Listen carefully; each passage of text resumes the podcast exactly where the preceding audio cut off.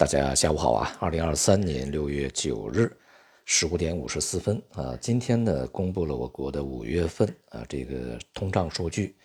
呃，其中 CPI 呢是同比仅仅增长百分之零点二啊，比上个月的这个百分之零点一啊微弱的这个走高啊。那么同时呢，这个 PPI 是同比下降百分之四点六，这是二零一六年以来的最大的跌幅，而核心 CPI 呢？也是同比啊增长百分之零点六，比上个月的零点七呢，这个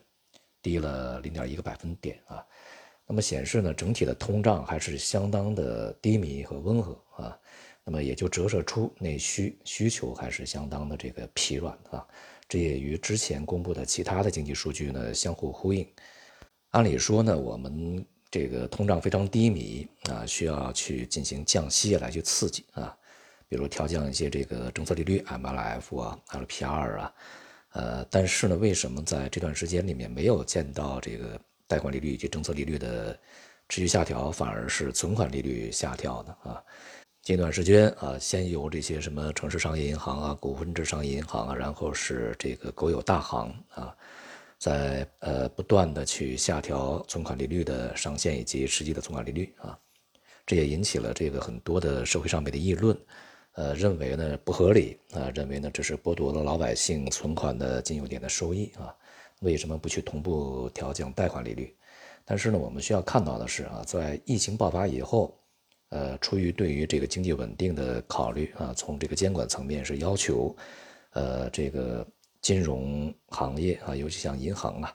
这种系统呢，要向实体经济去让利的啊，这个扶持呃稳定实体经济，给实体经济支持，所以呢。这个在 MLF 啊这个调降的这个基础之上，LPR 也是这个持续调降啊。二零一九年到现在呢，已经调降了数次、数十个基点啊，这个大家应该是有记忆的啊。但是在这个过程中呢，其实存款利率并没有往下调啊，因此呢，就导致银行净息差呢缩窄啊。净息差缩窄以后，就会使得现在啊肩负支持实体经济啊、规避系统性风险的这个银行呢。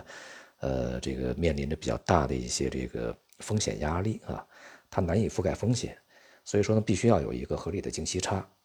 因此呢，就是要扶持经济啊，应该是再去调降利率啊。但是呢，这个目前先要先要解决的是这个净息差的问题啊，所以说要把这个存款利率降下来。那么在存款利率这个有效下行以后，净息差稳定以后，那么这个呃贷款利率啊这。比如说政策利率 MLF、LPR 啊，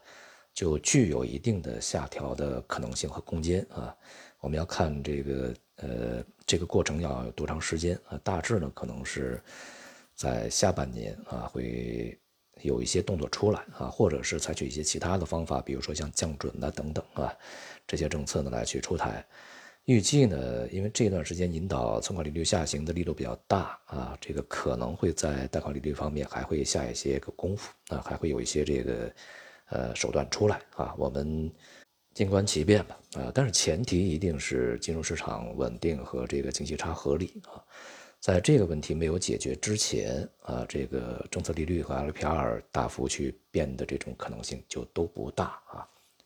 那么另外呢，大家可能会比较困惑，呃，同样是在疫情之后，这个为什么西方的发达国家啊，像美国和欧洲，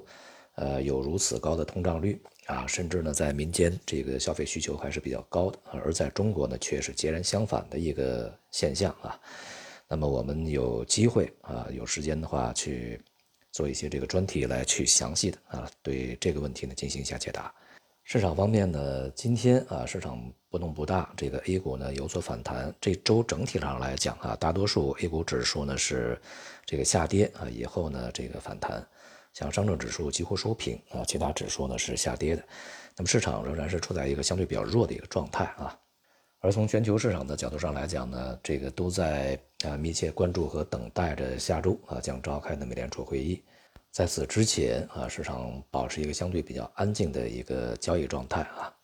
由于从呃一些国际机构，比如说 IMF 啊，